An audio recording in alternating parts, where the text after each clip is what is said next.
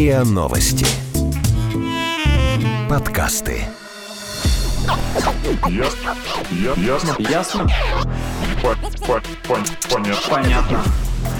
Это подкаст «Ясно-понятно». Здесь мы говорим о том, что нас беспокоит, бесит, интригует, кажется сложным и заставляет сомневаться. И пытаемся понять, что со всем этим делать. Это Ваня и Ксюша. Всем привет! Привет, привет. Мне кажется, что начинает заставлять сомневаться в первую очередь это подводка. Давай в следующий раз с другой Ты так сделаем. уже шутил. Ну и что? А как не работает? В общем, надо это. Что-нибудь другое уже сказать. Может быть, Хорошо. э, может подкаст переименовать. Может, ведущих поменять тогда уже? Ну, как бы видишь, одной уже не стало. Поэтому да, забыли мы сказать, что Лина уехала на Кавказ на недельку. Давай, все расскажи. С кем, куда. Ну, просто вот нет, и сегодня. А я не знаю, с кем, куда она уехала. хоть по горам. это расскажет. Я тоже не знаю. Знаю, что на юг, в горы. Да, поэтому сегодня мы вдвоем будем сомневаться. Ну как, не совсем вдвоем, конечно. Да, сегодня мы будем обсуждать тему чая и всего, что с ним связано. И человека, которого я пригласила, в том месте, где я нашла его контакт, было сказано, что он чайный сомелье. Я подумала, что это именно то, что нам нужно. Мы, мы просто любим для всех наших подкастов приглашать разных сомелье. Слово сомелье и все триггер, надо срочно звать.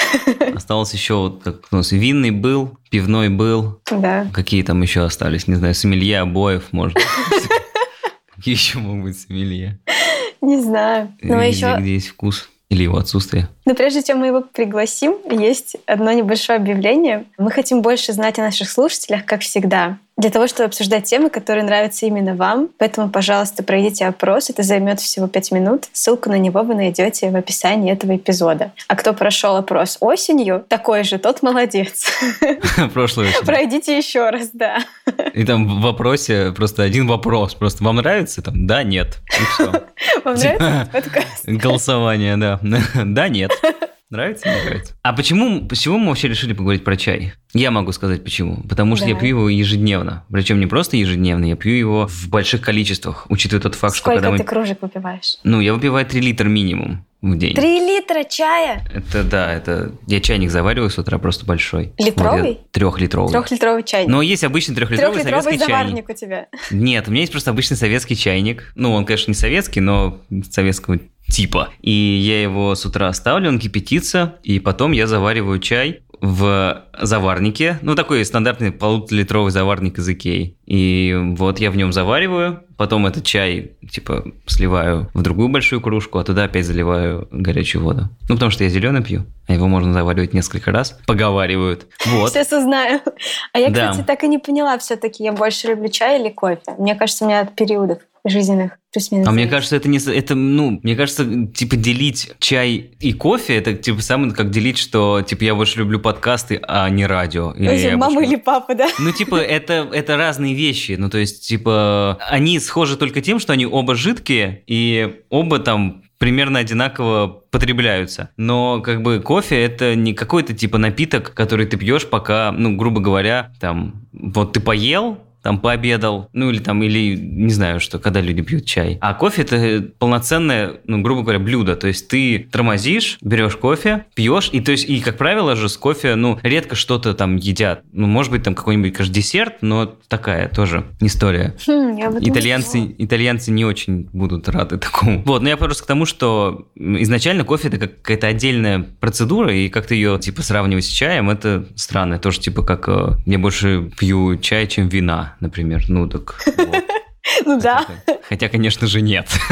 Кстати, все-таки, если вы любите кофе, то мы не так давно делали эпизод с э, бариста, который рассказывает Товарищем очень подробно Митрофановым. про эту тему, да. Послушайте его тоже. И, собственно, мы там делали перерыв на э, кофе. На кофе-брейк. Сегодня у нас чай-брейка не будет, к сожалению. А потому что я пью чай вот во время вот того нашего записи. А я тоже, кстати, пью чай. Но только потому, что кофе закончился. Ну что ж, давай тогда пить чай. Фрося, фрося, фрося. У нас в гостях сегодня Денис Шумаков, судья чайных чемпионатов. Да, стоит начать с того, что есть такие чемпионаты. И... Да, в этом, в этом месте все обычно шутят про то, что это чемпионат, э, на котором люди соревнуются в том, кто больше чая выпьет. Блин, я даже об этом не подумал. У меня первое в голове, что было, это кидают пуэрный диск Да, слушайте, это, это тоже отлично. На самом деле, да, надо будет просто это вне конкурсной программы ввести, потому что это отличное соревнование получится. Просто Ваня две минуты назад сказал, что он за день выпивает в среднем 3 литра чая. Я подумала, что он бы победил в этом Ну, не соревновании. пуэра. Не пуэра. Хотя, да, зеленого. Так вот, вопрос. Начнем сразу с того, что с чего начали, собственно. Чайные чемпионаты. Это про что? В общем, это прежде всего про общение. То есть, на самом деле, люди, которые занимаются чаем профессионально, вот чайные мастера, они работают в самых разных областях и занимаются самыми разными делами. То есть, это могут быть люди с э, барменским бэкграундом, с кофейным бэкграундом, чистые чайники, которые, ну, есть и на них спрос иногда, и есть и такие люди. Ну, на чемпионатах они собираются вместе и фактически устраивают такой слет юных василист, то есть показывают, кто что умеет. То есть, э, и судьи сидят и пытаются выбрать из них человека, который лучше заваривает чай, лучше делает чайные коктейли, лучше соединяет чай с какими-нибудь закусками, ну и самого классного дегустатора. Что такое чайные коктейли? Ну, это могут быть классические коктейли или не очень классические с использованием чая. На самом деле, даже вот э, совсем традиционные рецепты типа грога, да, там смесь э, крепкого алкоголя и воды, там можно воду заменить на чай и получится очень вкусно. Ну, то есть это прям такая полноценная, скажем так, линия чайных напитков – это чайные коктейли. И, как правило, Ну, они все, я так понимаю, алкогольные. Э, Совсем полноценной я бы пока ее не назвал. Это достаточно э, молодое такое направление. Но да, да, то есть, в принципе, э, в арсенале любого бартендера чайные коктейли уже есть. Они не всегда алкогольные, напротив, иногда они построены на альтернативе алкоголю. То есть, когда приходит компания, и среди них находится один человек, который говорит, слушайте, а мне чего-нибудь такого, чтобы без алкоголя. Ему делают. Но, опять же, мы не забываем, что чая достаточно много пьют в исламских странах, в Турции, в Иране. Там тоже делают чайные коктейли, э, очень вкусные, кстати, и они без алкоголя. А можете просто на скидку любой такой безалкогольный чайный коктейль? Потому что у меня приходит только чай с молоком в голову, и все. Ну, на самом деле, вы абсолютно в правильном направлении мыслите. Это самая первая тема, да, чай с молоком. А дальше просто начинаете развивать. Например, смотрите, вместо обычного молока можно взять э, кедровое молоко, да, или там какое-нибудь миндальное молоко. Кедровое Чтобы- молоко. Да, ну, есть, есть такая штука. Ну, орешки же, в них есть такая молочная жидкость, да, очень приятная, очень вкусная. А дальше, смотрите, э, берем э, пуэр, берем кедровое молоко. Для того, чтобы усугубить вот эту таежную тему, добавляем туда каких-нибудь э, хвойных штук, ну, те же иголки, например, кедровые. Добавляем туда немножко шишек, и у нас получается такой этнический напиток. Под него запускаем в орган, значит, и начинаем с бубном плясать. Начинаем Все камлать. счастливы. Да, да, и камлать. Это одна тема. Другая тема, тоже классическая чайная, это мятно-цитрусовая. Берем, например, зеленый чай, добавляем туда немножко лимона, добавляем туда немножко свежей мяты, и у нас получается такое, ну, назовем это так, чайная мохито, да? То есть фактически э, любую коктейльную тему, ну, кроме, наверное, коктейлей с использованием э, оливкового масла, есть такое небольшое направление, значит, их можно реализовать с помощью чая, получится вкусно. А вот вы сказали чайный мастер. Кто такой чайный мастер? Чайный мастер – это человек, который развлекает людей с помощью чая. Ну вот э, представьте себе.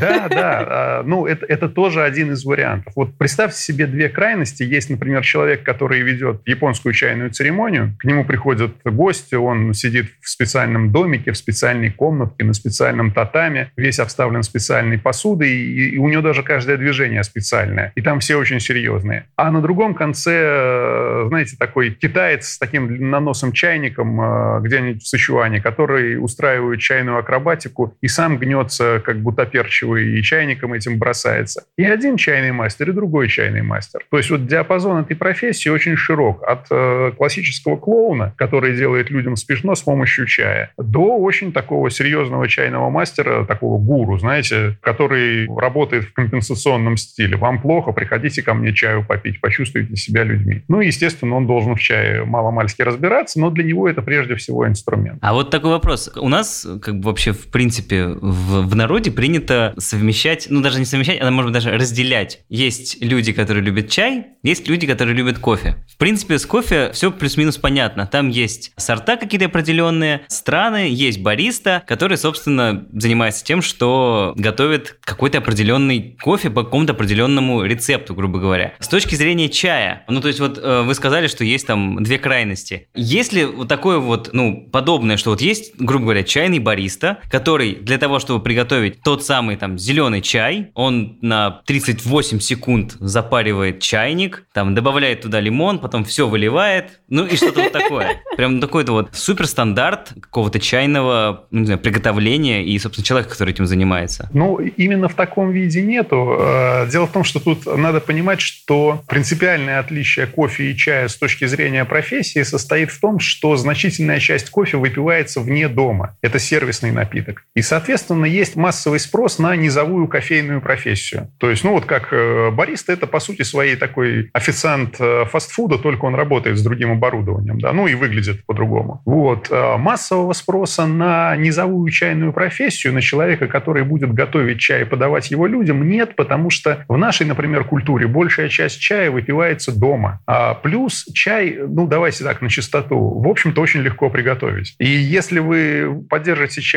вместо 38-39 секунд, ну, знаете, ну, даже если что-то произойдет, ну, вы заварите просто другую чашку, да и бог с ней. Вот. Поэтому полного аналога бариста в чайной культуре нет, и я надеюсь, не появится, потому что, ну, в общем-то, это не сильно нужно. В тех культурах, где есть, э, где развито потребление чая вне дома, например, в Англии, в Иране, э, в Турции, там, в принципе, с этим справляются обычные официанты, потому что, опять же, повторюсь, приготовить и подать чай очень просто. Ну, засыпал листья в чайнике и залил их кипятком. Учиться этому три года, ну, я не знаю, ну, не нужно на самом деле. Соответственно, если нет э, низовой профессии, нет и стандарта, потому что нет нет массового прихода, ну, в общем, таких молодых и не очень опытных людей, и им не нужно вдалбливать, что, ребята, только так, только так, э, кривыми руками в сторону никуда не лезь, вот тебе дали стандарт, по нему и работай. Ну, знаете, мне это очень нравится сравнение, оно мне, конечно, лично льстит. Вот представьте себе рыцаря в сияющих латах на белом коне и массовую армию с пороховым оружием. Э, значит, кто кого заборет, понятно, у рыцаря никаких шансов. Но индивидуальная подготовка рыцаря всегда круче. Но он взамен всегда всегда вынужден сам искать приключений на своей там части тела, да, то есть он и сам мастер, и рынок вынужден сам себе создавать. Так вот, среднестатистический чайный мастер – это как раз такой рыцарь, такой Дон Кихот. Он никому по большому счету не нужен, но он обычно очень крут, и если сам себе нашел работу, то молодец. И пошел мельницы протыкать. Совершенно верно. Мельницы, драконы, значит, Вот, это очень... Есть ли здесь вот, вот эта вся история, завязана ли она на том, что, в принципе, просто сырье, грубо говоря, если мы сравним чай и кофе, оно просто разное по цене и по сложности, я не знаю, доставки, хранения, вот этого всего? На самом деле в чае и кофе очень много разного, а на самом деле гораздо больше, чем общего. У них просто каналы дистрибьюции одинаковые, они на соседних полках в магазине стоят. Знаете, даже если мы говорим о вкусовом профиле напитка, кофе все-таки по... Особенно, ну, вы же прекрасно понимаете, что значительная большая часть кофе выпивается с сахаром и молоком. То есть, несмотря на то, что спешалти-культура в информационном пространстве доминирует, на рынке доминируют совсем другие вещи. Кофе ближе к еде, к десертам. Его употребляют как вкусняшку, в массе своей, опять же. Чай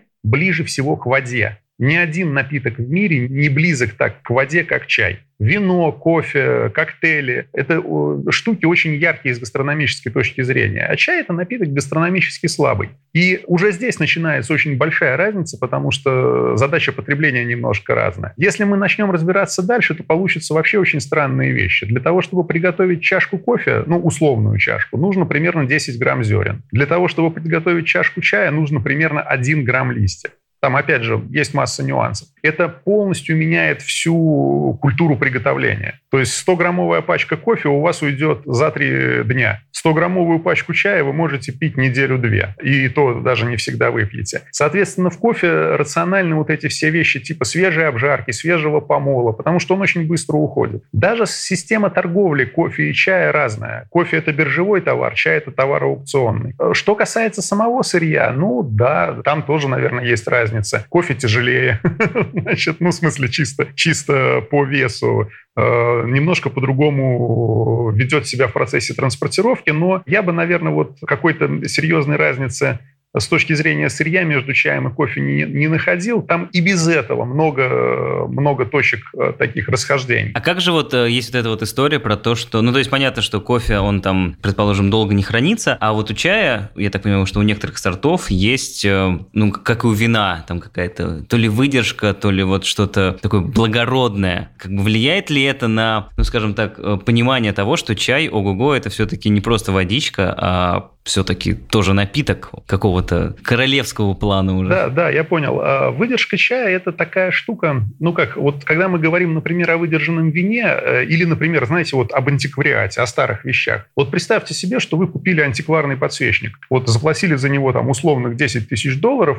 и у вас теперь дома есть антикварный подсвечник. Есть ли у вас при этом дома 10 тысяч долларов? Или вы балбес, который выбросил 10 тысяч долларов на ненужную вещь? О чем я подумала, это что он ужасно смотрится в интерьере, потому что он совсем не подходит. Может быть, но на самом деле все зависит от того, есть ли рынок. Если вы в любой момент можете продать свой подсвечник за эти 10 тысяч долларов, у вас на камине стоит 10 тысяч долларов. А если не можете, вы балбес. Так вот, например, с э, хорошо выдержанным вином история примерно такая же. Если существует вторичный рынок вина, если люди могут рассматривать вино как инвестиционный продукт, купить бутылку в своем погребе и ее выдержать в расчете на то, что потом ее дороже продадут, то вся эта история с выдержкой имеет смысл, и она делает напиток более благородным. Если такого рынка нет, то это ну, такое развлечение. Так вот, в чае на сегодняшний момент история с выдержанными чаями, она подвисла где-то в середине. Лет 10-15 назад была предпринята попытка создать вот эту систему коллекционную для выдержанных чаев, для пуэров прежде всего. И в какой-то момент момент это даже сработало. Были моменты, когда инвестиционная привлекательность пуэров э, оценивалась выше, чем инвестиционная привлекательность золота. Но этот пузырь лопнул. И на сегодняшний момент э, выдержанные чаи, старые чаи не являются такой рыночной категорией. Это скорее, ну, скажем так, э, элемент развлекательной культуры. Чай в процессе выдержки меняется. Он может становиться хуже, он может становиться лучше. Он почти никогда не портится, ну, в прямом смысле этого слова, да. Понятно, его сгноить можно, но крайности не будем рассматривать. Вот. Но у него меняется вкус. Это интересно. Есть люди, которые это ценят. Для знатоков выдержка чая, особенно выдержка одного и того же образца в разных условиях. Например, взяли блинчик партию пуэры, и один блинчик положили в Гонконге, другой в Юнане, а третий на Тайване, а четвертый в Москве. И там через пару лет притащили их в одно место и начали пить, сравнивать. Это страшно интересно. И это действительно делает чай очень таким изысканным, благородным напитком, но для единичных ценителей.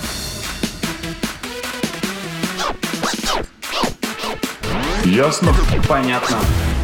Какие вообще бывают чаи? То есть я, ну так, на вскидку, как они классифицируются? Ну, как бы понятно, когда приходишь в магазин или в ресторан, ну, тебе что могут предложить? Белый, черный, зеленый, красный, травяной. Вот все, что я знаю. Знаете, Классификация чая – это вопрос э, позиции классификатора. То есть, если, например, мы находимся в условной Португалии, там, на Азорских островах, и у нас есть производство, то мы производим два чая – черный и зеленый. Как бы. И это вот наша классификация, да, потому что у нас оборудование такое. А если мы находимся, например, в России, и мы приходим в чайный магазин, то мы классифицируем чай с точки зрения потребителя. И вот с точки зрения потребителя вариантов классификации может быть вагон. Во-первых, мы можем классифицировать чай по странам. И мы говорим, э, как бы, дайте мне, пожалуйста, там индийский чай или дайте мне, пожалуйста, китайский чай. И прикол состоит в том, что эта классификация, несмотря на то, что выглядит достаточно такой э, поверхностной и попсовой, она имеет право на существование, потому что, например, индийский зеленый чай, китайский зеленый чай и японский зеленый чай будут гораздо больше индийскими, китайскими и японскими, чем зелеными. Ну, то есть разница страновая между ними будет больше, чем видовая. Да? Мы можем классифицировать чай по ароматизации например, там травяной, ну, в смысле чай с травяными добавками, чай с фруктовыми добавками. Мы можем классифицировать чай даже по цвету настоя, как пиво. Значит, светлый чай и темный чай. Но все-таки более или менее устоялась классификация чая по степени окисления чайного листа. Ну, или ферментации ее еще иногда называют. А чайный листик же после того, как его с куста удалили, он начинает окисляться. Ну, в смысле, не он, а компоненты, которые в нем содержатся. Там происходит процесс очень похожий на тот процесс, который происходит в надкусанном яблоке. Вот вы, если яблоко яблоко разрежете или надкусите, оно через некоторое время на срезе начнет коричневеть. Из-за железа. Да, ну, это не обязательно не только железо, но смысл в том, что там началось окисление. Так вот, то, что чай из зеленого постепенно становится коричневым, в смысле чайный лист, это та же самая история. Так вот, это окисление, оно там начинается после снятия чайного листочка с куста и продолжается до тех пор, пока чайный лист не сгниет. Вот. И вот в тот момент, когда в процессе производства это окисление остановилось и определяет на самом деле, какой у нас чай получился. Если окисление остановили сразу после сбора, получился зеленый. Если чайному листочку дали чуть-чуть там э, помариноваться, ну, в смысле, повялиться, подсохнуть, получился белый чай. Если над ним там запарились и как бы чуть-чуть потомили, чуть-чуть посушили, получился желтый чай. Если ему дали окислиться, ну, настолько хорошо, что вот э, совсем он там почернел, покоричневел, получился черный чай. Если его после этого еще мурыжили на каком-нибудь складе, там поливали водичкой и заставили окисляться еще сильнее, чем он окислится в естественных условиях, получился пуэр. А в огромном диапазоне между условно там зелеными и условно черными чаями по степени окисления лежат улуны. Они могут быть слабо ферментированные, сильно ферментированные, среднеферментированные. То есть улун это такой, ну, как чай-орган, да, то есть его можно настроить по степени окисления очень сильно. Ну, то есть, и правильно я понимаю, что как бы вот есть чай стандартный, из которого можно сделать от белого до черного, а есть у Луны это какой-то другой немножечко сорт. Нет, тут в принципе теоретически из одного и того же чайного листика можно сделать любой чай. То есть это один чайный куст, смысл в этом, я пытаюсь вот это понять. Да, смысл куст один, безусловно. Но тут тоже есть нюанс. Чай вот вообще весь в нюансах. Вот давайте опять про яблоки, например. Вот э, из яблока можно сделать сидр, а можно варенье. Из одного и того же яблока, да, можно сделать и то, и другое. Но вы прекрасно понимаете, что одни сорта яблок лучше подходят для варенья, например, сладкие сорта, а кислые и горькие сорта лучше подходят для сидра. И если мы поменяем, сделаем варенье из кислого, а сидр из сладкого, у нас и сидр получится невкусным, и варенье невкусным. Так вот, примерно то же самое с чаем. В принципе, любой чай можно сделать из одного и того же куста, без проблем. Но, как правило, особенно если речь идет о высокосортных чаях, а у чайного куста у него есть тоже сорта, как у винограда, как у яблонь, фермер, уже выращивая чайный куст, уже знает, какой чай из него будет производить. То есть зеленый, черный, улунский или еще какой-то, он может произвести любой другой. Но тот, для которого этот куст предназначен, получится лучше. Просто мне это сразу напомнило, естественно, виноделие. И когда, собственно, идет э, подготовка, ну, скажем так, брожение вина, там есть очень важный момент, это, собственно, где оно бродит. В каких-то определенных бочках там, или там, когда крепкие напитки делаются. С точки зрения чая, есть ли такие нюансы, назовем это опять же так, что берут чай и, скажем так, сушат его или там вот оно окисляется он в каком-то определенном месте, из-за чего появляется вот этот стандартный сорт. Ну, грубо говоря, его там окисляют в комнате, обитой сосной, и из-за этого он наполняется там ароматом сосны, грубо говоря. Или это да, такая так, фигня все? Да, такое есть, причем иногда это, ну, на самом деле, не, не то, что такое есть. В этом, собственно, смысл производства чая и состоит, в нюансах технологии, да? То есть, ну, вот элементарная вещь, э, например, для того, чтобы получился зеленый чай, в чайном листе нужно нужно остановить ферментацию, ну, окисление. Это можно сделать разными способами, но э, чаще всего используется нагревание. То есть э, чайные листочки собрали с чайного куста и резко нагрели. Так вот, нагреть их можно, грубо говоря, прожарив на сковородке, а можно обработав паром. И в том и в другом случае нагревание но у нас сразу получаются два принципиально разных вида зеленых чая. И по вкусу, и даже по цвету, и виду чаинок. То есть если мы э, останавливаем окисление нагреванием там, прожаркой, да, то есть у нас получается такой китайский стиль. А если паром, то японский. И вот таких вариантов, их очень много, причем иногда они носят совершенно фантастический характер. Я буквально там пару лет назад вычитал исследование, что если в процессе производства э, чайные листья облучать желтым цветом, именно желтым, то там тоже как-то вкус меняется.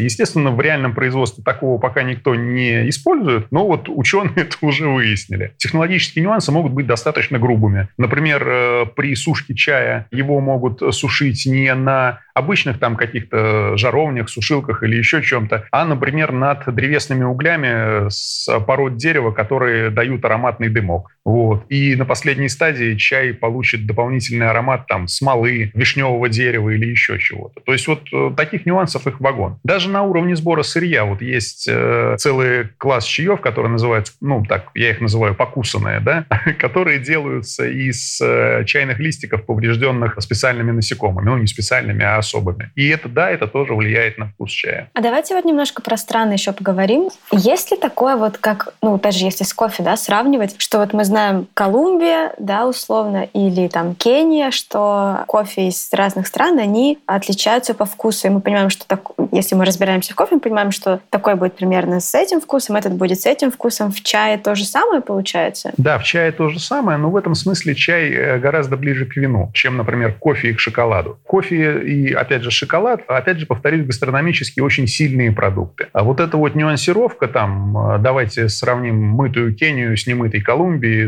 значит, она все равно ложится на базовый, доминирующий, очень сильный кофейный вкус очень сильный. Значит, э, в чае вине немножко по-другому. Вот опять же, а, если мы начали говорить об аналогиях, почему мы, например, любим вино из винограда и почему гораздо менее распространено на рынке вино там из малины, из вишни, из черноплодной рябины, оно есть, но его очень мало. Несмотря на то, что и вина, и малины, и вишни, и все остальное бродят отлично, вообще никаких проблем. Просто из малины, хоть ты тресни, ты получишь только малиновый вкус. Из вишни только вишневый. А виноград вот сравните, придите в магазин, купите бутылку сухого вина и попробуйте сравнить его вкус со вкусом того винограда, который в этом же магазине продается во фруктовом отделе. Это просто, ну, земля и небо. То есть найти во вкусе вина вкус там столового винограда у вас не получится никогда. Кофе в этом смысле ближе к малине, вишне и всему остальному. Хоть ты тресни. Из кофе ничего, кроме кофе, с какими-то нюансами ты не получишь. А из чайного листа ты получаешь огромный диапазон вкусов, которые никак не связаны со вкусом чайного листа. Можно сделать чай так,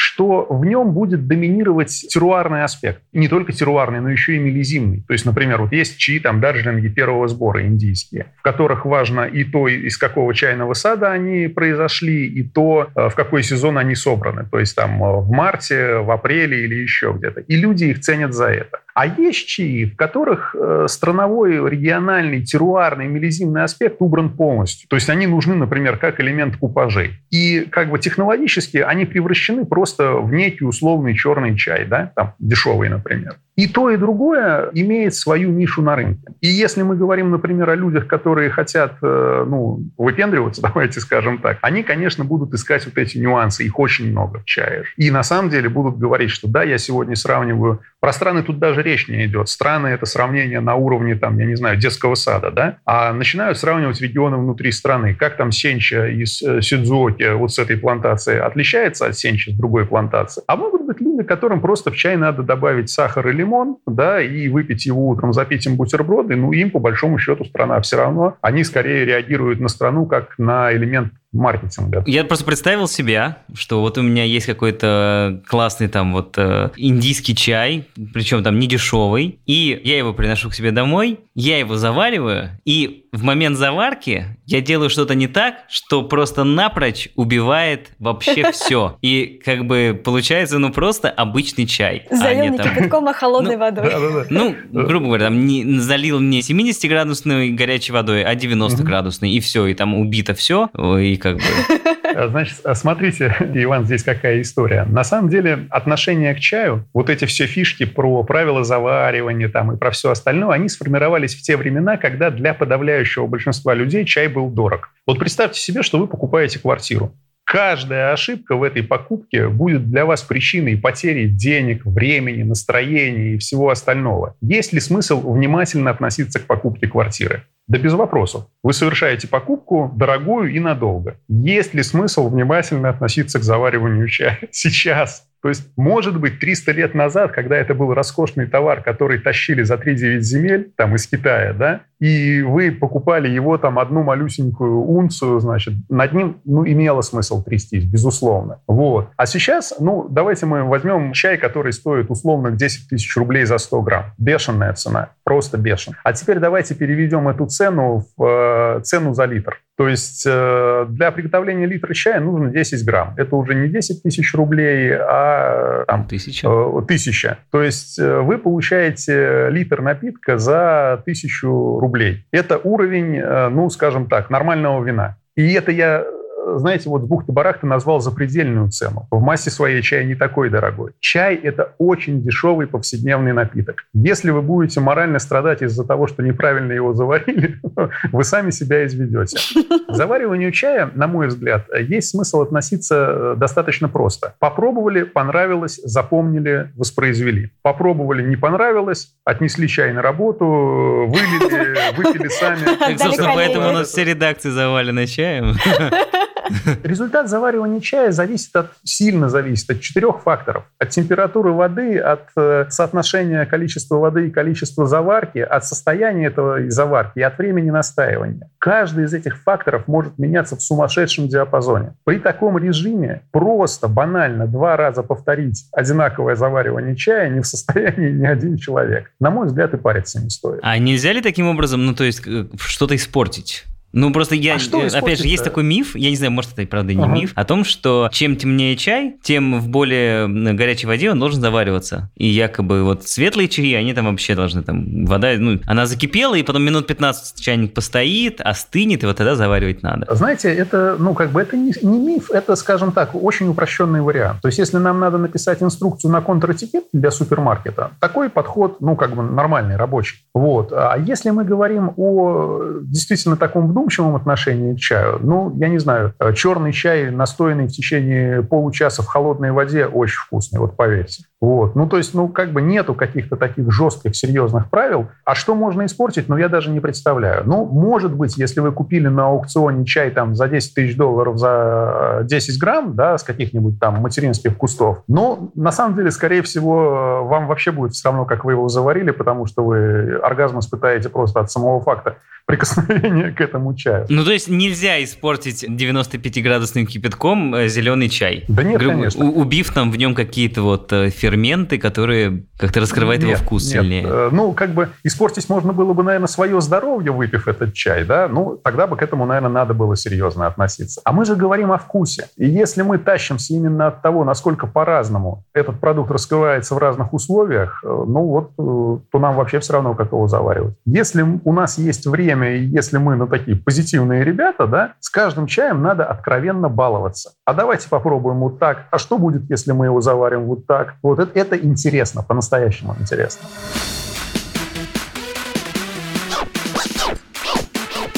Ясно? Понятно.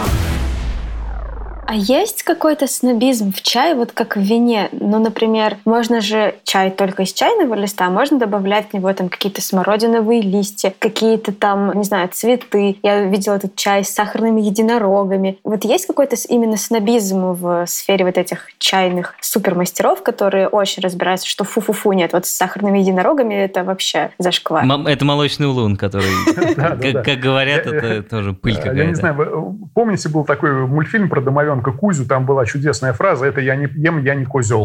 Угощайся. Видишь, какие цветочки? Это я не ем, я не козел на мой взгляд, это вторая стадия интереса к чаю, такой чайный снобизм. Да, вторая из пяти. Вот. Первая – это когда ты просто пьешь все подряд, чтобы начать разбираться. А вторая – это когда ты начинаешь снобить и говорить, нет, нет, нет, нет, нет, только не молочный улун, что вы. Если я выпью молочный улун, я же там все вкус испорчу на всю жизнь. Снобизм – это не э, вещь, которая привязана к каким-то продуктам. Снобизм – это чисто человеческое состояние. И, в общем, в он тоже, знаете, привязан скорее к конкретным персонам, чем к винной культуре как таковой. Есть очень хороший фильм на эту тему, называется «Sideaway» э, на обочине. Там один из кульминационных моментов состоит в том, что один из героев, дорогое коллекционное вино, которое всю жизнь держал для особого случая, в конце концов идет в Макдональдсе из стаканчика. Да, да и закусывает э, гамбургером. Да. да, да, да, да, да. Так вот, э, на самом деле с чаем примерно такая же штука. Снобизм, ну, абсолютно необходим. Начнем с этого. Потому что снобизм очень хорошо продается. Людям нравится, когда их унижают. Ну, в смысле, некоторым людям. Да? когда ты э, приходишь... Вань, тебе нравится?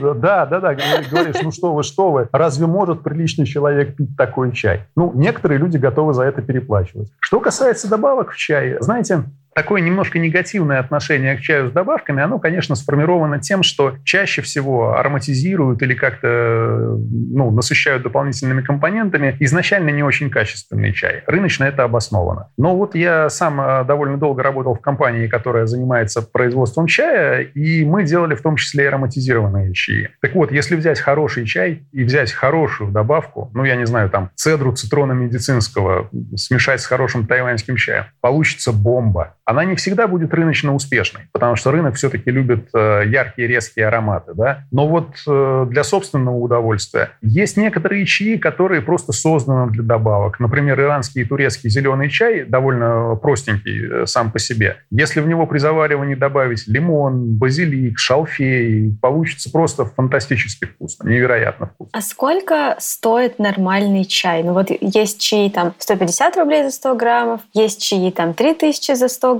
есть 10 тысяч за 100 граммов. Вот от какой цены начинается нормальный чай? Есть такое Сейчас тебе опять все вкусу сведется. Какой нравится на вкус, такой покупай. Да, я опять все переведу на вкус. Ну, Нет, ну и вы именно с качества зайдите.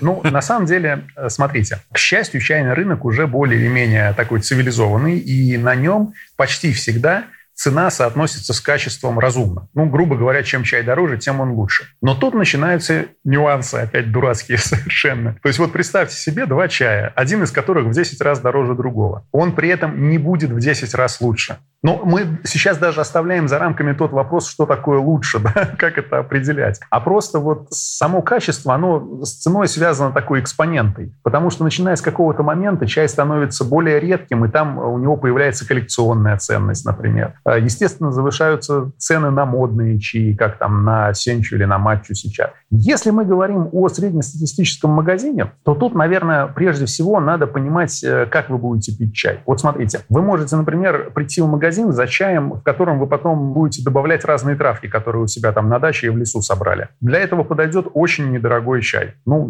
насчет 50 рублей за 100 грамм не уверен, но там от 100 точно. Если вам нужен крепкий утренний чай для того, чтобы добавлять в него уже упомянутые сахар и лимон, ну, на самом деле, в этом же ценовом диапазоне вы найдете себе вполне приличный чай. Если вам нужен подарок, ну, тут вы уже даже без моих советов прекрасно справитесь. Вы будете выбирать постельные баночки, значит, по знаменитому имени и всему остальному, и переплатите, ну, как бы, ну, скажем так, не совсем за чайные качества. Люди готовы переплачивать за то, что чай халяльный, кошерный, сертифицирован Rainforest Альянсом. Да, да, я абсолютно серьезно. За то, что при его сборе не пострадала ни одна лягушка, за то, что при производстве этого чая слонята не падали в ямы в ирригационные. Ну, то есть вот этих всех наворотов достаточно достаточно много. Если в чае вас прежде всего интересует цена, скорее всего, вас не интересует сам чай. Я бы вот, вот так сказал. Ну, то есть, условно, ну, извините, нет такого, что, там, допустим, ниже 300 рублей лучше, допустим, вообще не покупать, потому что это какая-то Ну, как шлюха. это у вина, грубо да, говоря. Да, да, как в вине. Нет, ну, честно говоря, и в вине-то тоже эта граница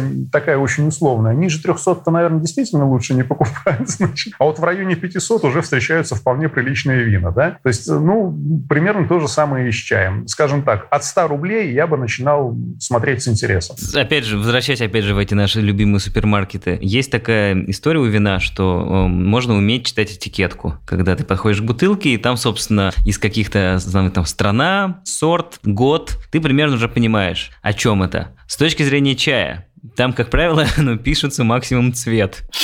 Что-то еще можно узнать? Или это исключительно метод проб и ошибок? Купил, понравилось, не понравилось? А значит, смотрите, на чайной пачке, если мы говорим о фасованном чае, есть всегда одна категорически важная информация. Это дата фасовки. Если с момента даты фасовки прошло ну, больше двух месяцев, ну, лучше поискать что-нибудь другое. Чай меняется в процессе хранения. В значительном большинстве случаев, если мы не говорим там о специальной выдержке, ну, он теряет аромат, да? Даже если он э, упакован в небольшую герметически запаянную там пачечку. Поэтому на чайной пачке, после того, как вы определились с цветом, после того, как вы, возможно, определились с ароматизатором, а, ну, для ароматизированных чаев это менее актуально, да, вот хранение. И после того, как вы определились со страной, потому что на самом деле даже в супермаркетовском ассортименте можно найти чаи, которые будут характерны для конкретной страны. Вы со всем этим определились, а дальше ищете дату фасовки и выбираете чай посвежее.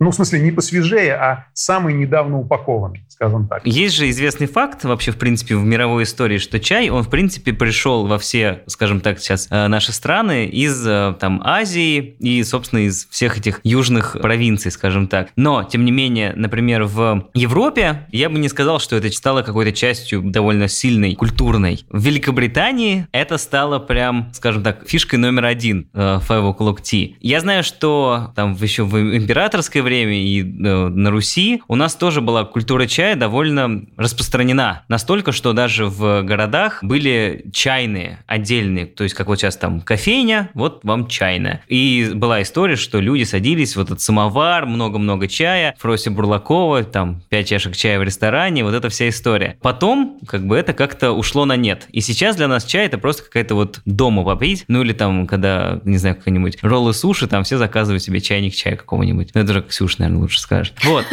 Спасибо. Есть ли вот эта вот вся история в том, что из России в свое время была культура чая, там, скажем так, вымыта каким-то образом? Там, я не знаю, может быть. Да нет, она не была вымыта. На самом деле, как это ни странно, Россия сейчас, безусловно, является одной из главных четырех потребительских чайных культур наряду с английской, японской и китайской. Вот. А если мы говорим о Европе, то, смотрите, тут же, наверное, самым таким толковым показателем было бы потребление чая на душу населения, да, потому что именно эта циферка, если мы переводим все в формальные вещи, характеризует место чая в культуре. Так вот, в Европе и в ближайших странах есть четыре лидера. Больше всего чая пьют в Турции, там порядка 3,5 килограмм среднестатистический человек выпивает. На втором месте Англия и Ирландия, там где-то 2-3 килограмма. И на, треть, на четвертом месте Россия. Значит, э, мы выпиваем где-то полтора кило 200 чая в год на человека. И все это из пакетиков. А, нет, нет, как раз пакетики в основном пьют в Англии. 98% английского чая выпивается из пакетиков, и 95% английского чая пьется с молоком. Это к вопросу о высокой английской чайной культуре. Ее там в массовом виде нет. И высокое потребление чая в Англии связано в первую очередь с тем, что они просто банальный чай крепче заваривают. Точно так же, кстати, как и в Турции. То есть массовая чайная культура английская, она гораздо слабее, чем массовая чайная культура, например, российская. Но при этом в Англии есть э, парадная чайная культура, очень красивая. Она не всегда, кстати, привязана к хорошему чаю, потому что, ну, как бы он там не очень важен, да. Но вот э, чаепития, вот эти afternoon tea в английских отелях, в лондонских в первую очередь, они, конечно, прекрасны. У нас все в порядке с массовой чайной культурой. Она очень часто хранится даже на уровне семей. То есть каждая э, семья в России пьет чай по-своему. Стоит нам куда-то отправиться в Башкирию, в Казань, на Алтай, и мы там встретимся с огромным количеством локальных, региональных чайных культур. Проблема русской чайной культуры не в том, что ее нет, она есть и она очень интересна. Проблема в том, что у нее нет парадного варианта. Ну, то есть вот у нас даже самовары ушли из быта. И, кстати, чайные вот русские, о которых вы упоминали, они не очень долго прожили. Это был очень яркий эпизод городской жизни. Ему еще повезло с Кустодиевым пересечься, поэтому Ну да, да, да. бы, э, это все запечатлелось на картинках. Но, в принципе, достаточно быстро чай ушел на периферию праздничной жизни. И, кстати, если вам, опять же, интересны аналогии, то традиционный русский самоварный чай э, в повседневной культуре, например, в XIX веке выполнял примерно ту же самую роль, что у нас сейчас в нашей повседневной культуре выполняют шашлыки. Ну, то есть вот мы можем собраться и выехать на шашлыки. Можно купить э, перемаринованную свинину в упаковке, уголь на заправке, значит, э, и залить все это вонючкой в одноразовом мангале. И мангал, да, такой. И потом, да, Потом залить все это дешевым пивом э, и сломать чего-нибудь. А можно заказать мангал кузнецу. Потушить натуральным способом в конце. Да, да, да. Самостоятельно размять каждый кусочек мяса. И то будут шашлыки, и то шашлыки. Но разница огромная. Да? Так вот, примерно то же самое с самоварными чаепитиями, с русскими старыми. Они тоже были очень разные. В самоварах даже яйца варили. Это никого не напрягало. А сейчас, через 150 лет, мы на это смотрим как на прекрасную культуру, где серебристый девичий смех э, стелется над берегом реки, гитарные Как, как переливы. женитьба Бальзаминова, где там она сидит такая. Да, у да, себя. да, да, да. Было очень по-разному. Про чайные церемонии, как раз вот вы когда начали говорить про вот эти парадные культуры, я подумала, что когда мы говорим чайная церемония, в первую очередь, конечно, представляется Китай, но по сути ведь сами чайные церемонии, они ведь в разных странах разные, и самовар это же тоже чайная церемония, ну вот эта вся Ну, культура. э, здесь мы опять упираемся в терминологическую проблему. Если мы под чайной церемонией подразумеваем любое необычное чаепитие, да, выходящее за рамки э, «замочил пакетик в кружке», да, Необычно безусловно, это какое на, на Кэрролла. крыше. Да, да, совершенно верно. Чаепитие, например, знаете, одно из самых ярких моих чаепитий, которые я делал в жизни, это было чаепитие на питерских крышах. Это, ну, и если мне кто-нибудь скажет, что это не церемония, я первый ударю его кружкой. Значит. Вот. Значит, английское чаепитие, да, Алиса в стране, это классическая чайная церемония, да. Но дело в том, что у слова «церемония» есть еще и достаточно строгий смысл, э, который включает в себя какую-то ритуальную сторону с мощным дисциплинирующим элементом, да, то есть такая вот медитационная церемония и все. В этом смысле, конечно, чайная церемония есть только одна, японская. Все остальное — это яркие маркетинговые штучки, которые нужны для того, чтобы чай продать подороже, да. Поэтому как бы о чайных церемониях, если говорить о них как о необычных чаепитиях, да, они могут быть разными. Когда турецкий бармен выносит вам поднос с 30 стаканчиками чая, ему мастерства требуется ничуть не меньше, чем китайскому метателю чайников. Особенно, когда он берет из этой из чайника с таким тонким носиком, и вот это вот они начинают так лить, лить, лить. Да, да, да, да, да. Вот если мы говорим про Россию, у нас все-таки культура, она чайная. Все равно как бы чай его привозят. И, грубо говоря, там э, да, просто в чай уже начинают добавлять какие-то отечественные там травы, назовем это так, и, соответственно, появляется вот эта вот русская история чая. Возвращаясь к вину, у нас там на юге России, собственно, выращивают вино, и есть там классическое, уже, наверное, классическое там, русское вино, там, может быть, лоза не совсем отечественная, но все равно как бы уже есть какие-то вот там вот крымское вино, там вины Краснодарского края, там тот же всем известный Фанагория и там и Новый Свет. А вот с точки зрения чая, у нас выращивается или, ну, вообще, в принципе, в России чай? Или у нас как бы вся вот эта основа, она привозится, и там уже просто как-то уже то, как Нет, на что у нас выращивается добавлять. чай. э, Значит, у нас есть Краснодарский край с известным всем городом Сочи, и вокруг него остались, ну, там первые плантации были разбиты вообще в конце 19-го, начале 20 века. Золотое время краснодарского чая пришлось на 50-е и 60-е годы 20-го, ну, и сейчас там есть и старые плантации, к сожалению, новых не закладывается, насколько я знаю, но там даже есть такие странно звучащие, опять же, для нашего северного слуха заведения, как, например, чайные совхозы, значит, и они производят чай, и, опять же, если он сделан ровными руками, он получается вкусным, если он сделан кривыми руками, он получается невкусным. Э, Теоретически очень хорошие условия для выращивания чая в Адыгее, значит, возможно, там тоже когда-нибудь что-нибудь появится. Значит, естественно, нельзя забывать о том, что существуют, ну, скажем так, постсоветские чайные проекты в Грузии, в Азербайджане. Грузия пошла по пути такого фермерского чая, то есть там крафтовые такие интересные есть образцы. Азербайджан сохранил индустрию, и там э, линкоранские чаи, кстати, они даже в магазинах продаются, можно поискать азербайджанский чай. То есть северный чай существует, да, и в том числе чисто русский.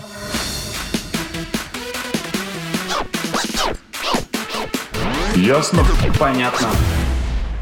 У меня есть пять мифов, про которые я не могу не спросить. Ну давай, спроси, Как спроси. говорит известный ведущий, я спрашиваю коротко, вы отвечаете тоже коротко. Пакетированный чай производится из отходов чайного производства, правда или нет? Нет, нет. Он производится из специально подготовленного сырья. Иногда это может быть пыль, но ее Чайная делают пыль. специально. Чайная. Кофеина больше в кофе, чем в чае. От многого зависит. Ну, потому что даже процедура выхода кофеина из чайного листа в настой, она зависит от состояния чайного листа, времени настаивания, температуры воды и всякой прочей ерунды. Но если мы говорим о чашке напитка, не о листьях и зернах, а о чашке напитка, то да, чаще всего в чашке кофе кофеина больше, чем в чашке чая. А зеленый чай? По сравнению с кофе или по сравнению с чаем? По сравнению с кофе. В зеленом чае тоже меньше. Ого. Ну просто надо выпить, видимо, чайник зеленого чая, чтобы у тебя кофеина было больше. Или заварить его покрепче, или сживать листья. То есть э, Зеленый чай, зеленый чай, зеленый чай, зеленый чай, зеленый чай, зеленый, зеленый, чай. на вопрос о кофеине очень сложно ответить однозначно. Я бы даже, ну, как бы не стал пытаться. Чай в заварнике хранится сутки. Э, А что ему сделается-то? Пока не заплеснел, он хранится.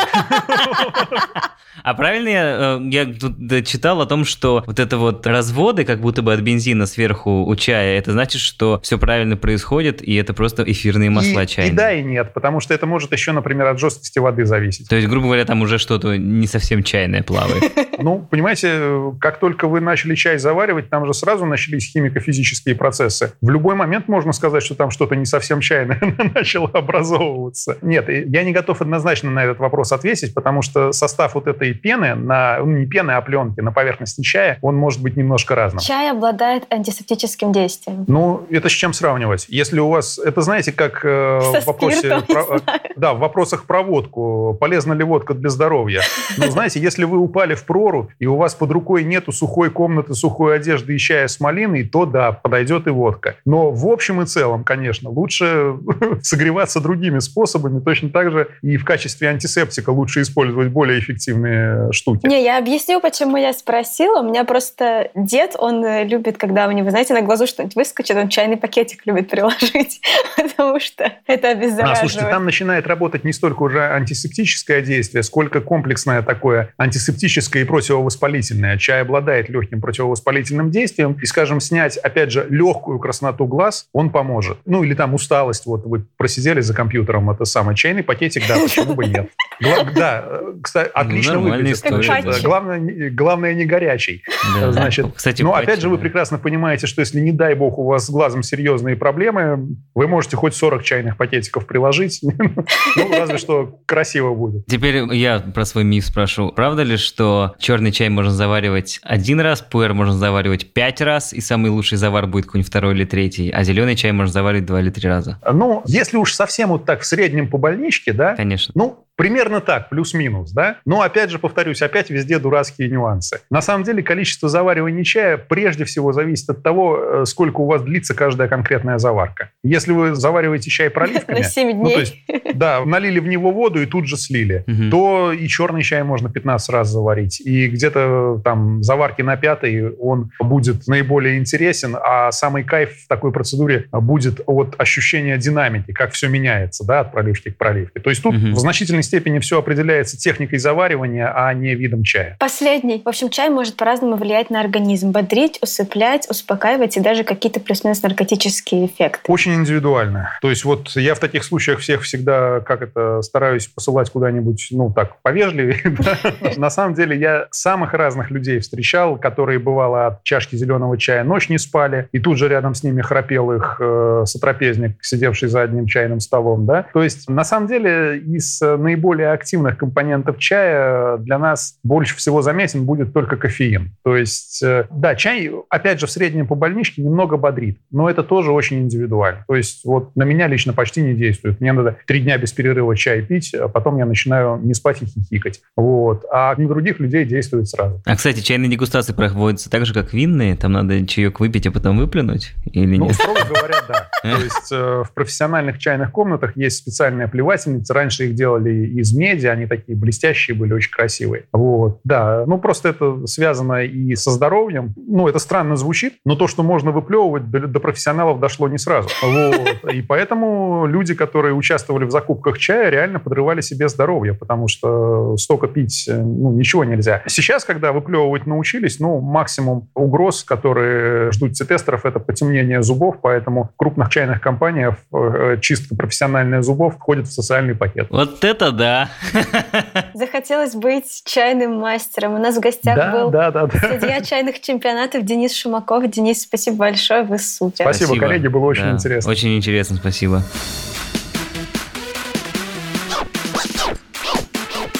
Ясно? Понятно.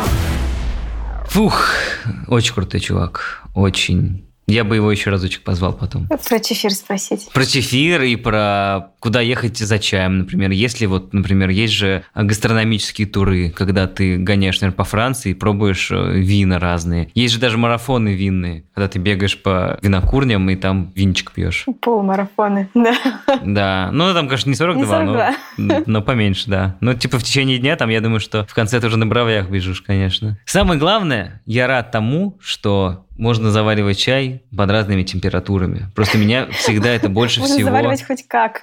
Меня больше всего это всегда раздражало, что я чайник у меня вскипел, и я должен стоять около него минут 10 или там где-то ходить и ждать, когда он А немножечко всегда ждал? остынет. Но я, как правило, типа, он у меня вскипел, и я ухожу из кухни, такой думаю, через 10 минут сейчас приду и заварю. А Естественно, это происходит через час. Я такой, да блин. Опять надо. И это всегда так, да. И поэтому я потом в какой-то момент забил и понял, что плевать, я буду убивать чайный лист, но я не буду забывать. Но просто поскольку, поскольку я завариваю проливом всегда, то есть типа залил в чайник, вылил в кружки, потом опять залил в чайник, вылил в другие кружки. Как правило, у меня там чай настаивается только уже на третий или четвертый залив, а все остальные заливы, они в кружках. И там такая и кружечная симфония. Потом ходишь, пьешь. Но это зеленый чай. На черный я забиваю всегда. Залил там, закинул туда каких-нибудь отходов своих, укропа.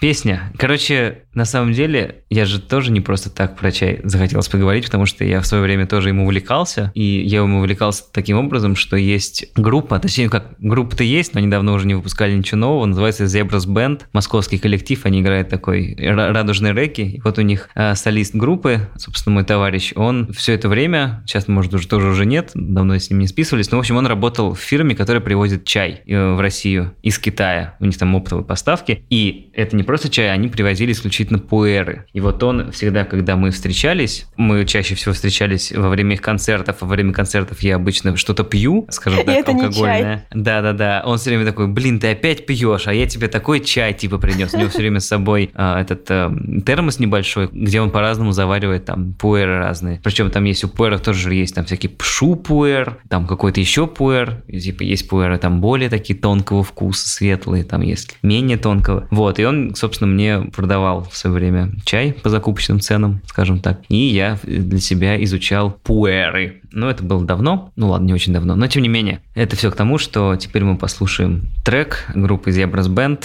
трек, наверное, года 18 или 19 но тем не менее летний солнечный чайный для чайной церемонии растаманов. Наверное. А это был подкаст «Ясно-понятно» его ведущие Ваня и Ксюша. Пожалуйста, не забудьте пройти опрос, ссылку на него вы найдете в описании этого эпизода. Всем пока. Всем пока. Всем чай. Если все, все валится из рук у, Не спеши их опускать, мой милый друг Если ты порой не хочешь просыпаться Смело посылай все нафиг, иди на Танцы!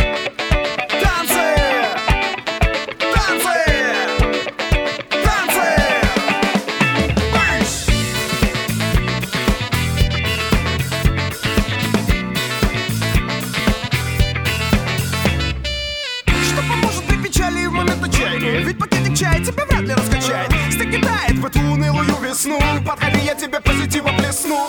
Все-таки вопрос для меня открыт Так, как не грустить или не подавать вида Подскажет бит и синхронные движения. Видишь детку рядом, покажи свое умение. Ей это нравится, пора расслабиться. И никогда больше не париться. Лицо попроще, меньше заморочек. Когда тут лишь находит правильный замочек. Когда твой ключ находит правильный замок,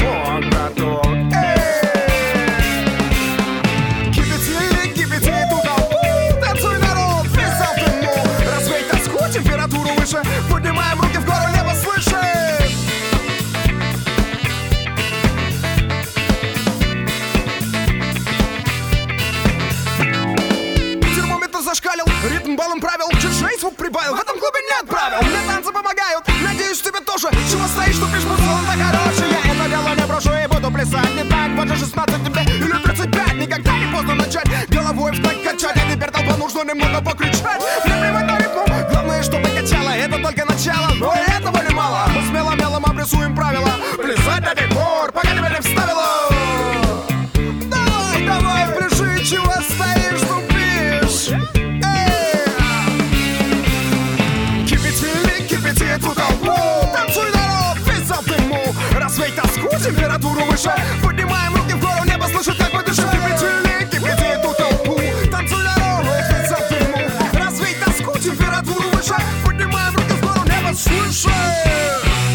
Подписывайтесь на подкаст на сайте ria.ru в приложениях подкаст с Web Store и Google Play. Комментируйте и делитесь с друзьями.